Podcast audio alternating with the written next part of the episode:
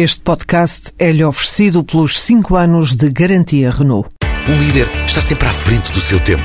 Em alguns casos, 5 anos. Qualidade Renault. 5 anos de garantia ou 150 mil quilómetros em toda a gama. Foi apresentado o documento de estratégia orçamental. É um documento que traça um caminho a quatro anos, até 2017, para se chegar ao fim desta caminhada do chamado ajustamento das contas públicas. O que é que isto quer dizer?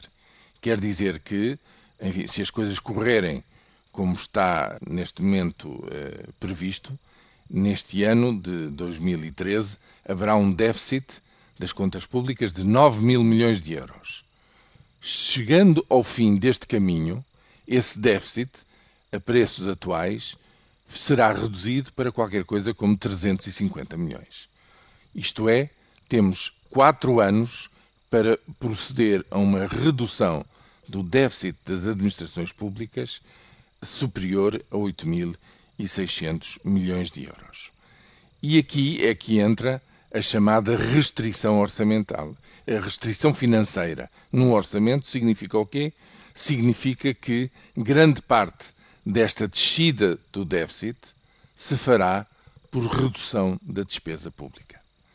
E aqui, nesta caminhada, verifica-se que no próximo ano o esforço é concentrado num só ano, o maior dos quatro anos que temos pela frente, uma redução de 2.800 milhões. E justamente à volta deste ponto, que julgo eu, se polarizam neste momento as posições. Porquê? Porque um corte de 2.800 milhões no próximo ano, tal como os cortes que já vêm sendo feitos de há dois anos esta parte, tem um efeito muito importante de travão sobre a economia. E em toda esta construção, nesta caminhada dos próximos quatro anos, prevê-se que no próximo ano se dê já a viragem com um crescimento que se reconhece muito modesto, mas mesmo assim já um, um resultado positivo da economia.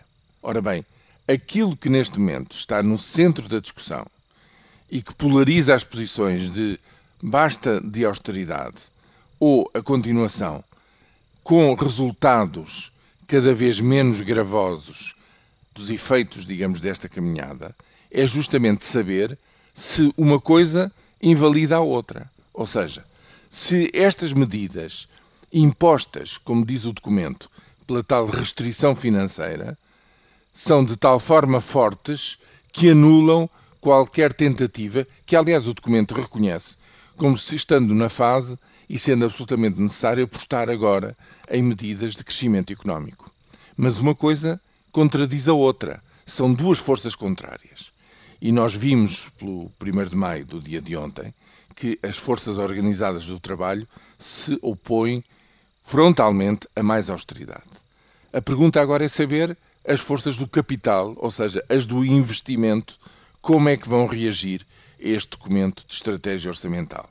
Como é que os investidores nacionais e estrangeiros vão olhar para isto e que medidas vão tomar, até que ponto é que efetivamente vão protagonizar uma viragem no investimento que anuncia a viragem possível para uma estratégia de crescimento económico que, segundo o documento, só se dará verdadeiramente nos anos de 2016 e 2017.